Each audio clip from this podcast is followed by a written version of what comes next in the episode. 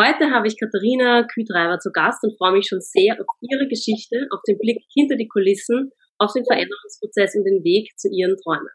Sie ist leidenschaftliche Diätologin, begeisterte Alleinreisende, überzeugte Läuferin und ist liebend gerne in der Natur. Sie reist sehr, sehr gerne und das verbindet mich auch mit ihr. Und seit 2013 in Australien hat sie das Reisefieber sozusagen angesteckt.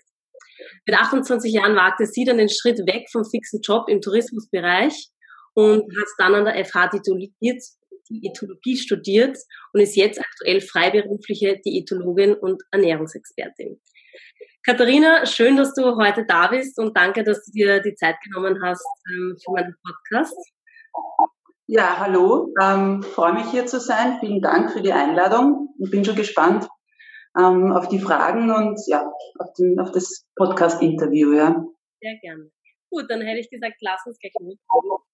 Ähm, gerne. Ich würde gleich am Anfang interessieren, was du jetzt eben aktuell gerade Genau, also aktuell, wie du es eh schon erwähnt hast, ähm, bin als freiberufliche Diätologin tätig, ähm, vermehrt äh, auf, auf, Vorträge und Ernährungsworkshops, aber natürlich auch auf die individuelle Betreuung ähm, von, von Klienten und Patienten sozusagen mhm. spezialisiert, ja. Und ist das sowas, wo du gesagt hast, hast du schon lange davon geträumt, das zu machen, oder hat sich das eigentlich erst entwickelt, der Weg? Ähm, also wie du ja gesagt hast, ich habe ähm, 2013 dann eben abgeschlossen das Studium, beziehungsweise eben 2009 mich eigentlich entschieden, äh, etwas anderes zu machen. Und als mit, wenn mir damals jemand gefragt hat, warum ich das mache, wenn ich immer gesagt okay, weil ich möchte mit Menschen arbeiten, möchte Menschen helfen und möchte eventuell, also schon beginnend in einem Krankenhaus oder eben einer entsprechenden Einrichtung arbeiten, aber langfristig sehe ich mich schon in dieser individuellen Betreuung eben, also schon als freiberufliche Diätologin. Okay, also man kann sagen, du hast jetzt sozusagen dir deinen Traum erfüllt. Genau. Okay. Genau, genau. Dann würde ich jetzt gern an den Anfang gehen, wie sozusagen ja. deine Laufbahn so begonnen hat. Was, wo, wo auch immer du beginnen möchtest, sei es nach der Schule, was war so dein erster ja. ja, beginn einfach.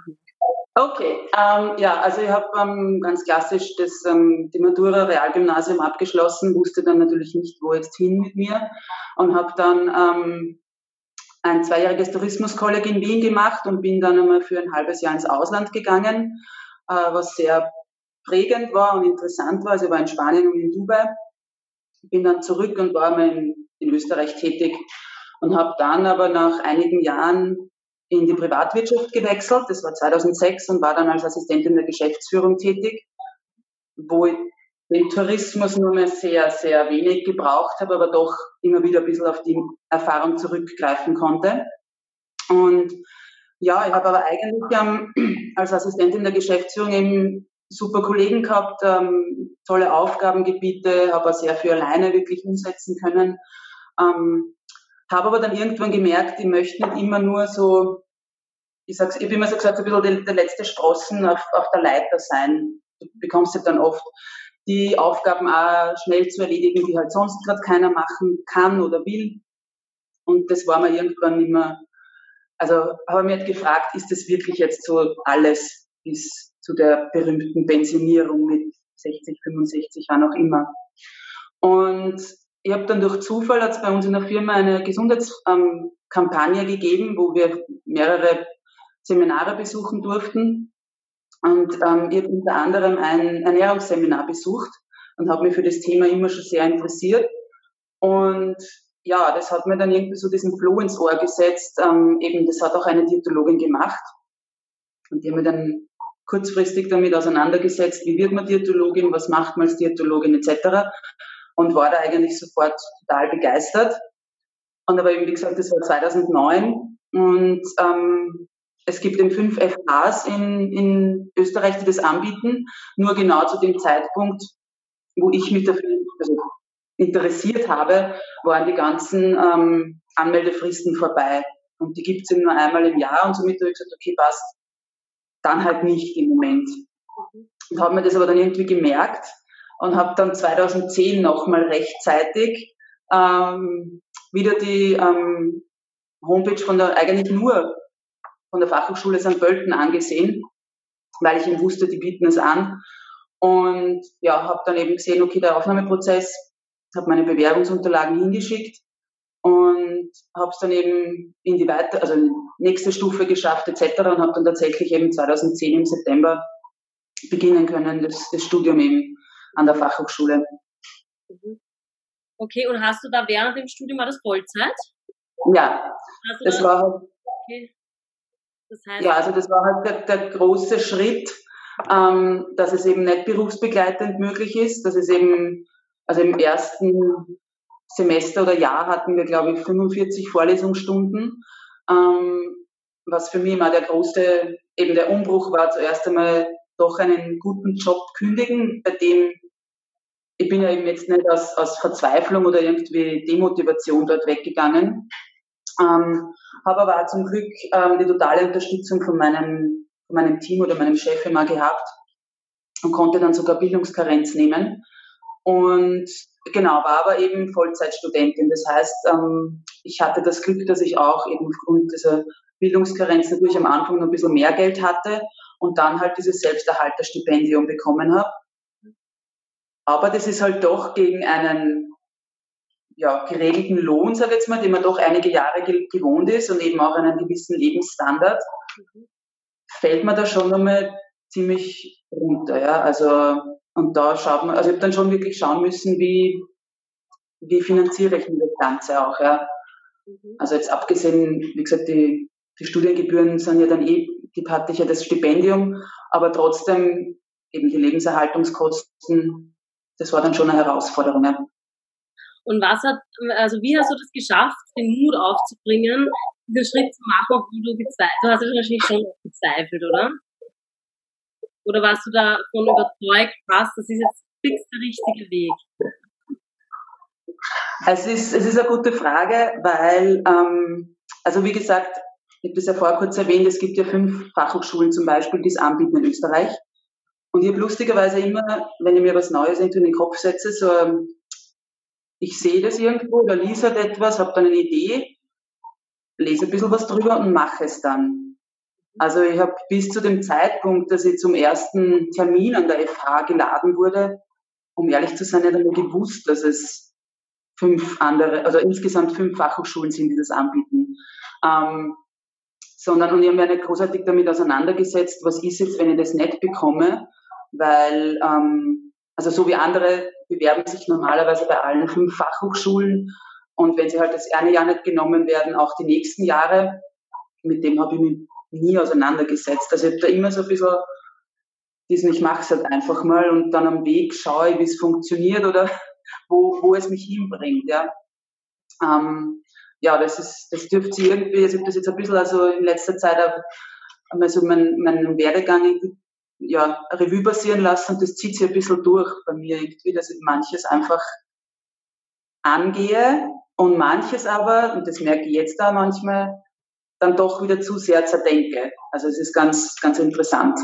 Kannst du, ähm, weil das ist ein ganz spannender Punkt bei so Veränderungsprozessen, dass man eben ein Ziel fixiert, aber jetzt nicht genau weiß, okay, wie komme ich da hin? Also über den Weg nicht nachdenkt, aber das Ziel im Auge behält. Und weil du jetzt gesagt hast, du hast es schon auf beide Varianten versucht, versucht, kannst du irgendwie so feststellen, ob eine Variante besser funktioniert als die andere? Ähm, ja, ich glaube, dass es wirklich manchmal besser ist, es einfach zu versuchen und loszugehen sozusagen. Und ja, es kann halt dann sein, dass, dass der Weg manchmal steinig wird oder holprig oder man eben ja an gewissen Weggabelungen sozusagen vorbeikommt und die halt dann nicht immer nur geradlinig sind. Aber im Endeffekt, glaube ist es ja gerade auch das, das Spannende an dem Prozess, dass man sagt, okay, ich weiß eben, ich weiß, wo ich hin will, aber ich weiß nicht unbedingt jeden Schritt oder eben jede, ja, jede Wegkreuzung sozusagen, die ich nehmen muss. Ja, stimmt. Ja. Also den ersten Schritt zu setzen und anzufangen. Genau, ja. Okay. Okay, das heißt, du warst dann sozusagen Bildungskarenz, ähm, hast da noch so ein bisschen eine Sicherheit gehabt im Hintergrund. Natürlich war es finanziell schon weniger und hast dann das Studium abgeschlossen. Genau. Ja, wie war das während der Studienzeit? War das schwierig für dich, da wieder reinzukommen in das Lernen? Ja, sehr. Also einer, witzigerweise einer meiner ersten oder schlimmsten Gedanken war damals am ersten Tag, so da ich ja eben 28 war und nicht so der übliche Student, sag ich jetzt mal, ähm, hoffentlich bin ich noch die Älteste. Ähm, war ich nicht. War zwar eine der Ältesten, aber nicht die Älteste. Ähm, und es war wirklich am Anfang ziemlich schwer, da wieder reinzukommen in diesen Frontalvortrag teilweise, eben in diesen Rhythmus auch wieder zu kommen. Wann lerne ich? Wie lerne ich? Fange schon extrem früh an, alles mitzulernen oder lasse ich so ein bisschen diesen Druck aufkommen, dass ich dann eben unter Zeitdruck lerne. Und es war schon, also es, es war jetzt nicht so ähm, der leichteste Weg, sage ich jetzt mal. Also es hat mir schon einiges gekostet, auch eben diese ganzen medizinischen Grundlagen etc. Ähm, Biochemie hat mir sehr viel Überwindung gekostet, aber eben generell, es war ähm, schon eine Herausforderung, auch das alles dann unter den Hut zu bekommen, auch die Prioritäten zu setzen, dass man eben am Wochenende beim Vollzeitstudium gehört da genauso die Zeit geopfert irgendwo, dass man lernt und dass man halt dann auch nicht mehr jedes Wochenende unterwegs ist oder auch Reisen nicht mehr so wirklich kann. Und ja, das hat sich schon geändert dadurch. Also, aber es war, und ich hatte das Glück, dass ich ähm, ja, in so eine Gruppe von Studienkolleginnen reingekommen bin, die doch ähm, alle sehr engagiert waren und mir da auch immer wieder geholfen oder wir uns halt gegenseitig unterstützt haben mit so Lerngruppen und Mitschriften austauschen etc. Also das war dann schon wieder leichter, dann hineinzukommen. Und äh, gab es so Zeiten, wo du während dem Studium gezweifelt hast, ob das Richtige ist und ob du das machen sollen? Ähm, ja, die hat es sicher gegeben. Also gerade wenn so eben vor einer Prüfung, wo man sich denkt, warum tue ich das eigentlich? Ich hätte so ein nettes Leben, einfach in diesen Bürojob jeden Tag zu gehen, zu wissen, wann ich nach Hause gehe, zu wissen, ich habe das Geld, um übers Wochenende hinzufahren oder zu fliegen. Ich kann eben am Wochenende, am Freitag einfach raus aus dem Büro und muss mir nichts mehr überlegen. Natürlich, diese Fragen hat es schon gegeben auch. Oder natürlich auch, dass du manche Studieninhalte hast oder halt Vorlesungen, wo du dir denkst, was mache ich da eigentlich? Das, ja, was gerade so Fachhochschule ein bisschen manchmal so diesen doch noch Schulcharakter hat, wo du dir dann schon denkst, eben, ja, ich habe schon mein eigenes Leben geführt, ich fühle mich da ein bisschen wieder so in die Kindheit versetzt. Ähm, ja, also die Fragen hat sicher immer wieder gegeben, wobei mir dann oft halt eben die Sache oder meine Überzeugung dann oft war, jetzt habe ich das begonnen, jetzt ziehe ich das durch. Und gerade je näher du natürlich dann auch diesem Ziel kommst oder eben den Studienabschluss, natürlich umso weniger überlegst du dann nur, dass du sagst, okay, jetzt werfe das alles hin. Ähm, ja. Und kannst du dich noch erinnern an eben an so Situationen, wo du gezweifelt hast, was dann so deine Motivation war, weiterzumachen? Also was du dich da, dir da selber gesagt hast und sagen, na jetzt mach weiter? Ähm, also was ich mir jetzt so wirklich selber gesagt habe, kann ich mir jetzt, also ich denke, es ist eher so diese Überzeugung, jetzt habe ich das begonnen, jetzt mache ich das fertig. Auch so ein bisschen, ähm, ja, vielleicht blöderweise auch, wobei einem das ja eigentlich egal sein sollte, was die anderen denken, aber schon auch so ein bisschen, jetzt hast du da großartig gesagt, du studierst jetzt Diätologie und dann auf einmal gehst du vielleicht zurück in deinen alten Job oder ähm, ja, vielleicht ist ein bisschen das, nicht die Angst vom Scheitern, aber eher so die, so ein bisschen die Bedenken, was eben, was wird dann so geredet und gemunkelt. Mhm. Ähm, ja, und ich glaube wirklich, dass man eben dadurch, dass ich, du hast das eher gesagt, dass ich doch vom Laufen her äh, immer wieder so die Überzeugung gehabt habe, das kann halt nicht immer jeden Tag so super sein, aber im Endeffekt, es lohnt sich immer, ja, also das dann wirklich irgendwo eben dieses größere Ziel vor Augen zu haben. Und dann ja die die Motivation, dass dann eben was anderes kommt oder was ja. Weil du jetzt das mit dem Laufen gerade erwähnt hast, da würde mich noch interessieren, weil du ich selbst bist leidenschaftliche Läuferin. Wie wie oft und wie lange läufst du so? Ähm, also ich laufe generell, ich habe ungefähr vor 13 Jahren begonnen und das aber eigentlich mit einem Lauftreff in meiner Gemeinde. Das war einmal wöchentlich so um die vier Kilometer. Und irgendwann habe ich dann begonnen, alleine auch zu gehen. Mittlerweile laufe ich so viermal die Woche. Ähm, meistens so man zwischen fünf und zehn Kilometer, manchmal länger. Und ja, also das Laufen prinzipiell, also wenn wir also damals gesagt, bevor ich 30 bin, würde ich gerne einen Halbmarathon laufen. Mittlerweile bin ich einige gelaufen und auch vor zwei Jahren meinen ersten ganzen Marathon. Und das ist halt dann schon ähm, ja etwas, wo man dann auch wenn man das einmal gemacht hat, auch wieder so schauen kann, also vom Sport halt her, wie, wie bringt mich das weiter oder, oder in Vergleiche ziehen kann von, von eben diesen Zielen, die man sich setzt. Ja. Und kannst du sagen, während dem Laufen, in was für einem Zustand du bist? Also geistig bist du da voll im Hier und Jetzt oder hast du da Zeit, die Gedanken zu machen? Was geht da in dir vor? Das ist ähm, ganz unterschiedlich. Also manchmal gehe oder oft gehe laufen und höre dann mittlerweile sehr selten Musik, aber immer mehr Podcasts. Ähm, und das ist halt dann, auch, wo ich aber dann auch merke, dass ich manchmal gar nicht so hundertprozentig zuhöre, weil dann eben auch die Gedanken irgendwo abschweifen. Und mittlerweile gehe ich aber auch immer öfter wirklich gezielt ohne Musik, ohne Podcast, ohne sonst, also ohne irgendwie ähm, Kopfhörer sozusagen laufen, um mal wirklich zum einen in diesem Hier und Jetzt zu beginnen, aber dann halt auch so den, den, ja, den Kopf oder die Gedanken halt auch schweifen zu lassen. Und das ist dann total spannend, ähm, wenn man das dann Revue passieren lässt, was dann irgendwie auch für Gedanken kommen. Also Erinnerungen, aber halt dann auch total viele kreative Ideen. Ähm, ja, also das, das sind so alle Varianten möglich bei mir. Okay, das heißt, FH hast du dann in welchem Jahr abgeschlossen? Im Sommer 2013. 2013. Okay, und dann ist deine erste Reise gekommen, wenn ich richtig informiert bin. Genau, also ich habe ähm, immer gesagt, als ähm, also dadurch, dass ich ja immer wieder so ein bisschen Zweifel hatte mit dem Studium ähm, oder wenn es halt gerade schwierig war, habe ich mir selbst so das Goodie ähm, oder dieses Ziel gesteckt, wenn ich eben äh, das, das Studium abschließe, schenke ich mir selbst oder mein Geschenk äh, zum Studiumabschluss ist eine Reise nach Australien. Mhm. Und die habe ich mir dann eben im, also bin im Dezember 2013 dann weggeflogen ähm, und war für sechs Wochen eben in Australien und davon das erste Mal zwei Wochen alleine unterwegs, wobei es trotzdem aber so eine geführte oder halt eben einer Reisegruppe angeschlossen im Outback.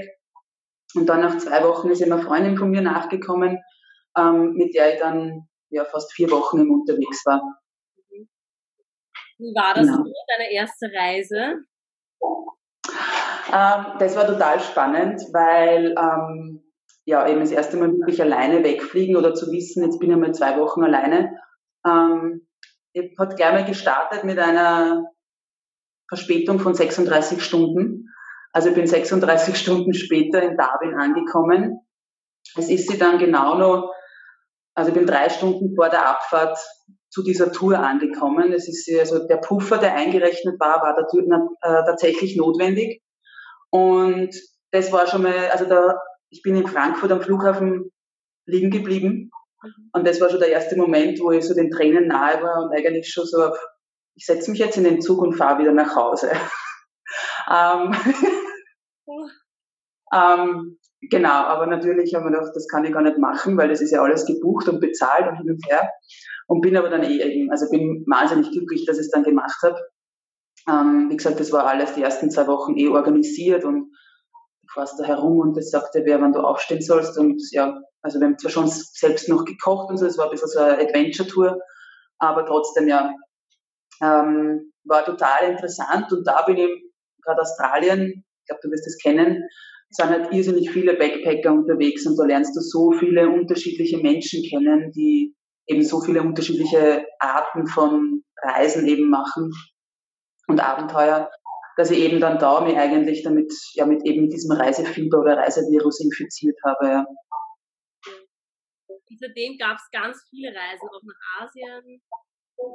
Genau, also das war dann so der Anfang. Ich bin dann zurückgekommen im 2014 und bin gleich vom Flughafen mehr oder weniger fast, also eine Nacht schlafen und dann zurück ins Büro. Ähm, also war genau und, ein Jahr geplant, oder wie? Nein, nein, nein, ich war sechs Wochen unterwegs. Okay. Und genau, ich war sechs Wochen unterwegs und bin dann eben, wie gesagt, ähm, nach Hause gekommen und bin dann zurück, also zu der Zeit damals in Graz gearbeitet und bin eben, wie gesagt, gleich am nächsten Tag oder einen, oder einen Tag später eben dann ins Büro wieder, was natürlich schon einmal schwer war, da auch nach sechs Wochen wieder zurück in diesen Alltag. Und ich habe mir irrsinnig schwer getan und das wochenlang wirklich in dieser Arbeitswelt, in dieser Mentalität in Österreich wieder anzukommen. Und ich habe dann eben immer nur Kontakt gehabt zu anderen Reisenden, die eben immer nur unterwegs waren und habe dann irgendwann für mich so beschlossen, okay, ich glaube, ich muss auch sowas probieren, also für längere Zeit eben mit dem Rucksack unterwegs zu sein. Und habe dann eben dadurch, dass viele halt in Asien auch waren oder von Asien erzählt haben und ich bis zu dem Zeitpunkt aber noch nie in Asien war, hat man dann irgendwann gesagt, okay, ich mache das und bin dann im November 2014 weggeflogen mit einem, also geplant mehr oder weniger fünf Monate, habe mir das aber das Ticket extra ein bisschen was aufbezahlt, damit ich es jederzeit umbuchen kann, mein Rückflugticket, mhm. weil ich eben ein Rückflugticket hatte. Und habe das aber dann nie gebraucht, also tatsächlich den damals geplanten Rückflug dann erst wahrgenommen. Und ja, war dann eben fünf. Entschuldigung? Hast du gekündigt, um die Reise zu machen? Ja, also es, es war, ähm, genau, ich hätte mir sozusagen vorgestellt gehabt, dass ich kündige, um die Reise zu machen. Ähm, es hat sich dann jedoch in der Firma was ergeben, dass meine Stelle mehr oder weniger gestrichen wurde und ich hätte dann einen anderen, eine andere Stelle übernehmen sollen, die mir aber dann, also nicht meinen Vorstellungen entsprochen hat. Und wir uns dann aber nicht einigen konnten und ähm, ja, ich habe dann ähm, das, das, die Firma dann verlassen, ja. Okay. Genau. Und ähm, also mir wurde die, die Entscheidung, sage jetzt mal, ein bisschen einfacher gemacht, jetzt ja sozusagen. Und ja, und bin dann eben im November 2014 los und habe dann eben klassisch in Thailand gestartet ähm, und war dann ja also diese Südostasien-Route, die klassische Thailand, Laos, Kambodscha, Vietnam, ähm, Indonesien, Malaysia, ja, genau. Okay, und dann nach fünf Monaten zurück. Hast du dir da während der Reise oder vor der Reise schon Gedanken gemacht, was ist danach?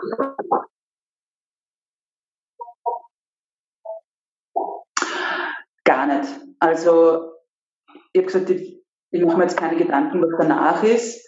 Ich habe jedoch trotzdem dann so angefangen, im, also ich bin im Ende März zurückgekommen, habe dann so Anfang Februar oder na Ende Februar begonnen, immer wieder so ein bisschen die Fühler auszustrecken oder halt ein bisschen zu schauen, was gibt's für Jobs sind wir gerade in Österreich. Ähm, hatte dann auch sogar, das weiß ich noch, da war ich gerade auf, ähm, auf einer kleinen Insel in ähm, Indonesien und hatte dort ein Jobinterview über Skype. Ähm, den Job habe ich dann nicht bekommen, aber trotzdem, ja, war es ganz witzig, irgendwie das Meer hinter einem zu haben und, und ein Jobinterview zu führen. Ähm, und habe dann, ich bin dann zurück und habe dann ähm, ja eigentlich eben Job gesucht, äh, war aber dann leider diätologiemäßig nicht wirklich viel. Ähm, ich habe dann ein bisschen gejobbt nebenbei halt äh, und habe dann, also eigentlich vor meiner Abreise nach Asien schon geplant gehabt, im Juli nach New York zu fliegen, meine Freundin zu besuchen, die ein Baby bekommen hat. Und habe das dann irgendwie immer mehr ausgeweitet und ähm, habe dann schon vorgehabt, eben New York und Kanada zu machen, weil ich eben Freund, also Leute kennengelernt habe aus Kanada. Und dann hat sich das Ganze irgendwie ausgedehnt auf drei Monate Nordamerika. Also, wo ich dann eben in, also hauptsächlich New York, dann Kanada, ein bisschen einen Monat eine Rundreise gemacht. Und dann war ich noch einige Zeit in ähm, äh, New Haven, wo die Yale University ist, an der Ostküste, und habe dort eben auch so ein bisschen bei einer Familie gejobbt. Und ja, genau, und da war eben, war ich äh, ja, drei Monate und bin dann zurückgekommen und habe durch Zufall erfahren, dass in einem Krankenhaus in Wien ein Job frei ist. Ähm, und habe den dann eben im Jänner 2016 begonnen. Okay. Also genau. Dann war ich ganz klassisch hier ähm, und habe dann zwar eben, also dort dann gleich mal gefragt, wie das ausschaut mit längerem Urlaub und so. Also ob ich irgendwo so mehr oder weniger meinen ganzen Urlaub ansparen kann und dann auf einmal vier Wochen nehmen kann. Was geheißen hat, ja, wenn das nicht gerade in der Sommerzeit ist, ist es kein Problem. Aber ich gesagt, nein, mich würde dann eh Dezember interessieren und bin dann damals ähm, im Dezember für einen Monat nach Myanmar und Thailand noch einmal. Genau. Und das war aber eine Karenzstelle, die dann im Juli 2017 geendet hat. Und dann haben wir gedacht, okay, hm, irgendwie ist immer noch das Reisefieber da und hatte dann aber im Oktober die Hochzeit von guten Freunden. Das heißt, ich konnte halt sozusagen, also konnte, wollte auch vor Oktober nicht weg und bin dann im Oktober 2017 wieder nach Asien aufgebrochen und ähm, hatte so die, die Fixpunkte eben Asien, äh, Asien ja, äh, Nepal, also Nepal, Sri Lanka und Neuseeland. Mhm. Und habe das aber dann auch wieder umgestoßen. Also ich war dann insgesamt drei Monate in Nepal und habe aber dann Neuseeland nicht gemacht. Und ähm, bin dann in Asien noch herumgereist und habe dann die Philippinen gemacht und war kurz in Hongkong und, und in Taiwan.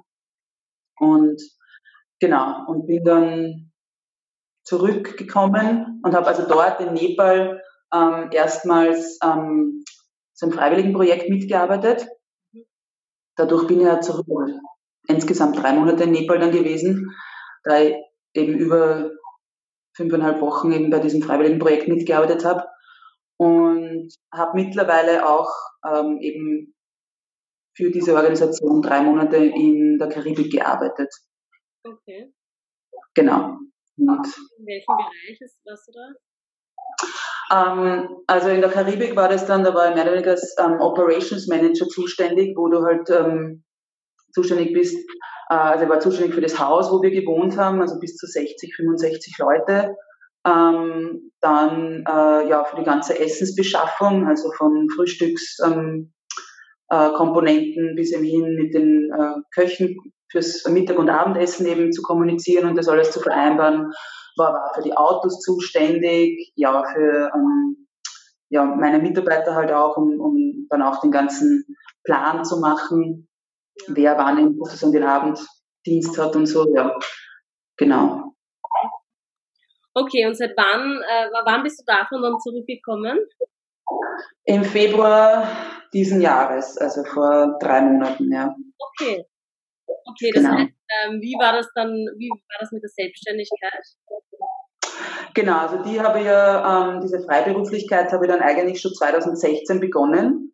Ähm, also neben, neben dem 40-Stunden-Job äh, und habe da immer wieder halt hauptsächlich Vorträge gehalten ähm, und, und auch also in Kindergärten und Schulen, aber halt auch so für interessierte Menschen und habe dann auch ähm, begonnen, immer wieder auch in also individuell ähm, Personen zu beraten.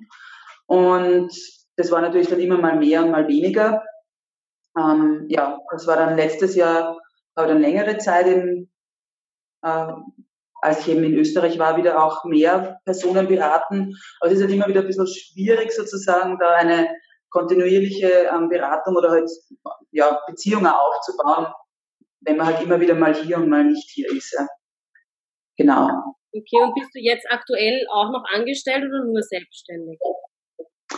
Ähm, ich bin prinzipiell als freiberufliche Diätologin tätig, ähm, bin aber auch gerade noch sozusagen auf der Suche schon noch an, an einen, ähm, ja, in so ein Angestelltenverhältnis ähm, zu gehen, einfach weil ich glaube, dass es als Diätologin immer ganz spannend ist, so diesen Austausch auch zu haben mit ähm, Kolleginnen und eben als, also das ähm, ein anderes Setting auch ganz spannend ist. Okay.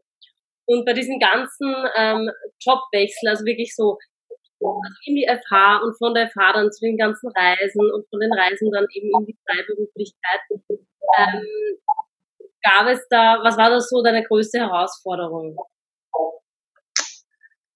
Ähm, ich glaube, die größte Herausforderung ist immer so diese, diese Entscheidung zu treffen und die dann eben umzusetzen. Also auch ähm, sozusagen so diesem Umfeld zu erzählen und dann aber auch Stand zu halten irgendwo. Eben gerade so wie ich eben vorher erwähnt habe, als ich gesagt habe, okay, ich schmeiß jetzt diesen Job und werde Studentin oder, oder gehe studieren. Ähm, ich weiß nicht, wie viele Menschen mir gesagt haben, wie kannst du nur so einen Job eben aufgeben?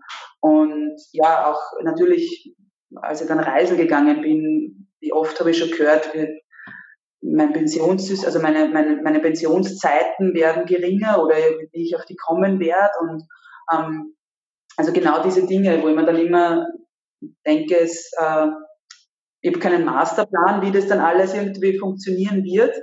Aber trotzdem, gerade durch die Reisen hat sich immer wieder herausgestellt, dass man doch mutig, viel mutiger ist und sich viel mehr zutrauen kann, als man im Vorhinein glaubt zu schaffen und dass sich immer irgendwie der Weg auftut. Ja. Also wo hast du immer diesen Mut hergenommen oder auch, dass du eben mal nicht auf dein Umfeld hörst, wenn alle sagen, rundherum kannst du nur den Job aufgeben? Wie war das für dich? Also war das schwierig, dass du sagst, na, du hörst jetzt nicht auf die ganzen Leute im Umfeld und dir ist das egal, was die sagen, oder hast dich von davon schon beeinflussen lassen? Na, also ich glaube, es, es spukt dann immer wieder irgendwie im Kopf herum und gerade in Zeiten, wo du eben ja ähm, vielleicht bei, einer, bei der Reise eben irgendwo nicht weiter weißt oder, oder verzweifelt bist oder ja so ein schlimmes Problem hast, wo du überlegst, wohin sollst du als nächstes reisen. Ähm, äh, oder halt auch jetzt, wo du dann sagst, okay, soll ich mich hundertprozentig selbstständig machen oder soll ich eben doch nur die sichere Variante wählen, ähm, ist es doch dann immer wieder, dass ich mir denke, ja, aber ich habe halt nur dieses eine Leben und ewig da irgendwie hinterher zu rennen und zu sagen, ich ähm, hätte ich doch nur damals, ähm, ist halt wahrscheinlich nicht zielführend und ich möchte halt nicht irgendwann, gerade dann im hohen Alter, äh, irgendwann aufwachen und sagen, ja, hätte doch nur damals irgendwie eben die Selbstständigkeit gewagt und, und oder hätte ich doch damals nur diese Reise gemacht. Ähm, und ich glaube aber immer wieder durch so Tiefschläge oder, oder ja, ähm, immer wieder auch dazugelernt oder auch festgestellt, manchmal braucht man die, ähm, weil entweder was Besseres kommt, ähm, also gerade wenn man gewisse Jobs nicht bekommt oder eben sie gewisse ähm, ja auch manchmal Flüge nicht bekommt beim Reisen oder so, dann tut sie trotzdem meistens dann irgendwas Besseres oder anderes auf. Ja. Ähm, genau, und ich glaube, das ähm, doch wichtig ist oder, oder mir dann auch oft die Kraft gibt zu wissen, wenn ich dann immer so ein bisschen zurückschaue, was hat mir damals halt geholfen. Mhm. Ähm, wenn wir jetzt schon so kurz noch bei der Vergangenheit sind, ähm, jetzt im Nachhinein gesehen, was hättest du damals anders gemacht? damals, ähm, also ich glaube, ich würde, ich würd, ähm, wenn ich so mit meinem jüngeren Ich irgendwie sprechen könnte, würde viel früher anfangen, in die, in, also zu reisen. Und das muss gar nicht ähm, so weit weg sein und das muss ja gar nicht drei Monate, fünf Monate, ein Jahr sein, sondern einfach auch einmal alleine was zu wagen und sich ein bisschen in, in, in, nicht so dieses gemachte, vorbereitete Nest zu setzen, ähm, auf die Leute zugehen, also und da wirklich auch zu vertrauen, dass es, dass es, ähm, dass es die Leute ja generell gut mit einem meinen. Und ich weiß gar nicht, ob ich früher angefangen hätte zu studieren, weil ich denke, ich habe diesen Weg gebraucht und bin auch dankbar, diesen Weg gegangen zu sein, weil ich sehr viel eben auch davon gelernt habe und mitgenommen habe. Ähm, aber ja, ich glaube, dieses gerade dieses Reisen ähm, und etwas zu wagen und ein bisschen eben dadurch auch mutiger zu werden, das hätte früher beginnen können, ja. Okay. Und wofür bist du noch dankbar? Weil du gesagt hast, du bist diesen Weg dankbar. Gibt es noch was, wo du sagst, du bist wirklich richtig dankbar dafür? Ähm, ja, ähm, ich sage, es war, ähm, ich bin extrem dankbar für meine, für meine Familie, für die Unterstützung von meinen Eltern, weil die, obwohl es sicher nicht einfach war für sie, all meine, ja, manchmal ganz komischen oder, oder ja, verrückten Ideen, ähm, sie mich trotz allem immer unterstützt haben. Und ähm, also eben, wo ich damals gesagt habe, ich gehe studieren und sie haben gesagt, ja, mach, du sollst das machen, dass du eben, du hast auch noch lange zu arbeiten sozusagen, dann soll das etwas sein, was dir Spaß macht. Und auch beim Reisen, wo ich weiß, dass es meinen Eltern und meiner Mutter nicht leicht gefallen ist, dazu sagen, ja, okay, die ist jetzt alleine unterwegs für so lange und so weit weg. Aber sie haben mich da immer unterstützt und ich wusste auch immer, ich kann jederzeit zurückkommen und sie werden mir nicht irgendwie sozusagen sprichwörtlich die, die Tür vor der Nase zuschlagen. Ja. Also diese Unterstützung, das ist schon, dafür bin ich sehr dankbar und das ist aber auch, trägt dann auch zu einer gewissen Gelassenheit bei. Also kann man schon sagen, so deine Familie und ein soziales Umfeld waren so ein bisschen dein Sicherheitsnetz? Ja, schon auch immer wieder. Also doch auch zu wissen, wie gesagt, dass man ähm, gerade im, im, engsten Kreise nicht verurteilt wird, wenn man jetzt ähm, ja, diesen, diesen Weg geht.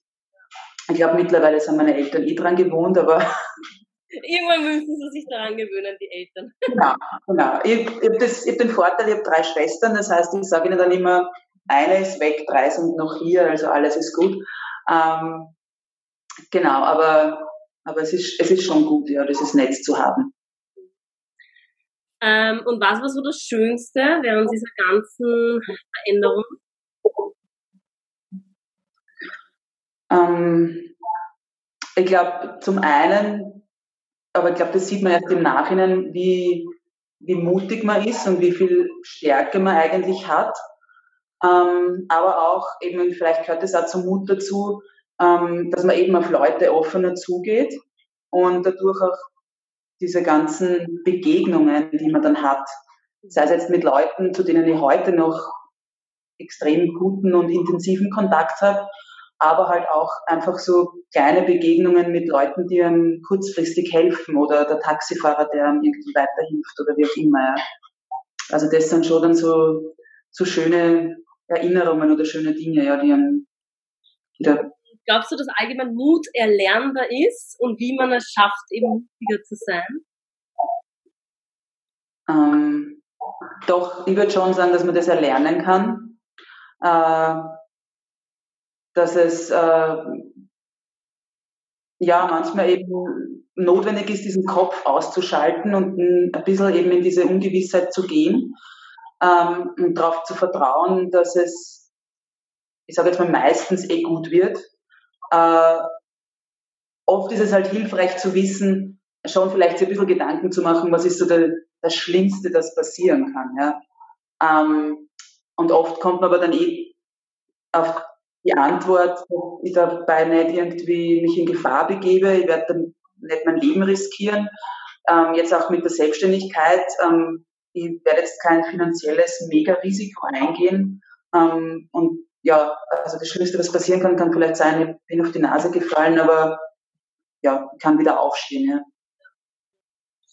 Und was würdest du jemandem raten, der jetzt so kurz vor einer Veränderung steht und sich denkt, er weiß nicht so richtig, ob er das Ganze angehen soll? Was, was würdest du der Person raten?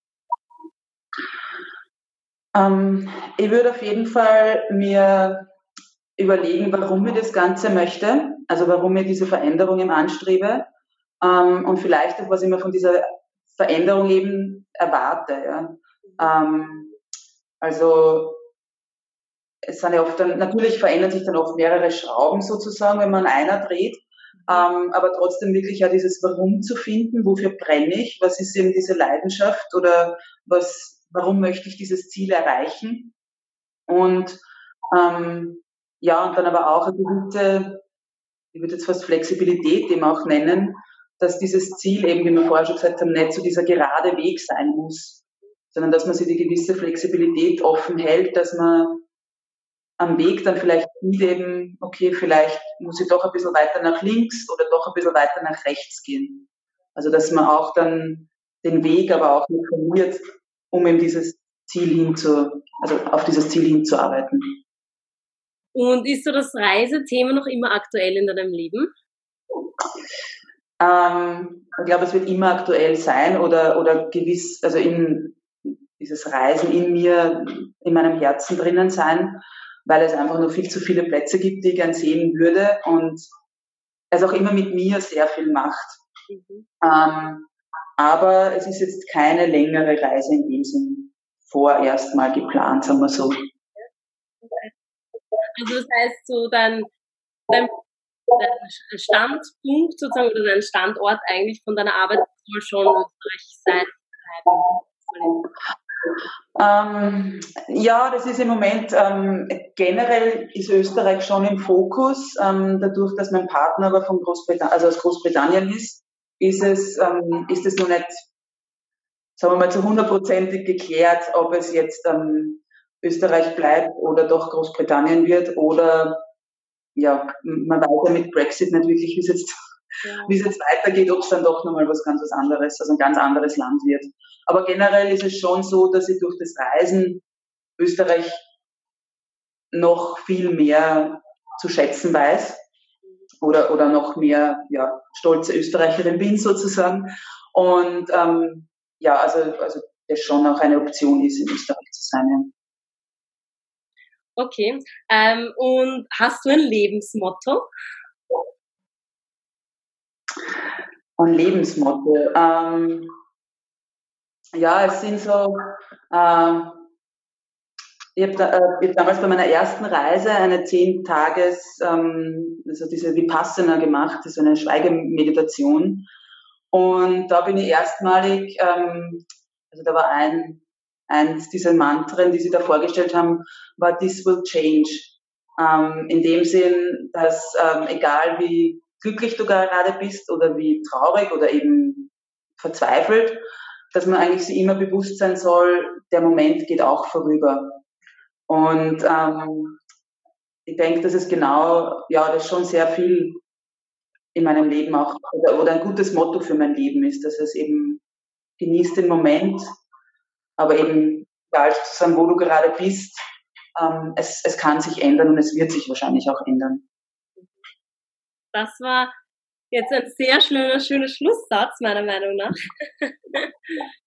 ja, ich danke dir für, für das Interview und das Gespräch und dass du uns da Einblick gegeben hast in, in den Prozess. Auch sehr spannend, vor allem die Kombination mit, mit, ähm, also mit dem Reisen und auch mit der, na, das mir jetzt einfällt, der Bildungskarenz, genau, der Bildungskarenz und FH, also das ist, glaube ich, schon noch für viele Leute so ein Ding, ja, kann ich jetzt noch mit 28 zum Studieren beginnen? Bei mir war es ja auch recht spät, mit 26 zum Studieren begonnen. Das ist, glaube ich, noch einmal ein größerer Schritt, also von dem her war es wirklich spannend, das einmal zu hören und wie man auch noch in späteren Jahren dann das Reisen so inkludieren kann in den Alltag. Und ich finde schön, dass du jetzt deinen Traum lebst oder gerade am Weg noch dahin bist und dass äh, gerade wirklich so richtig äh, mittendrin bist und positiv bist. Und wünsche dir auf jeden Fall alles Gute weiterhin, viel Erfolg.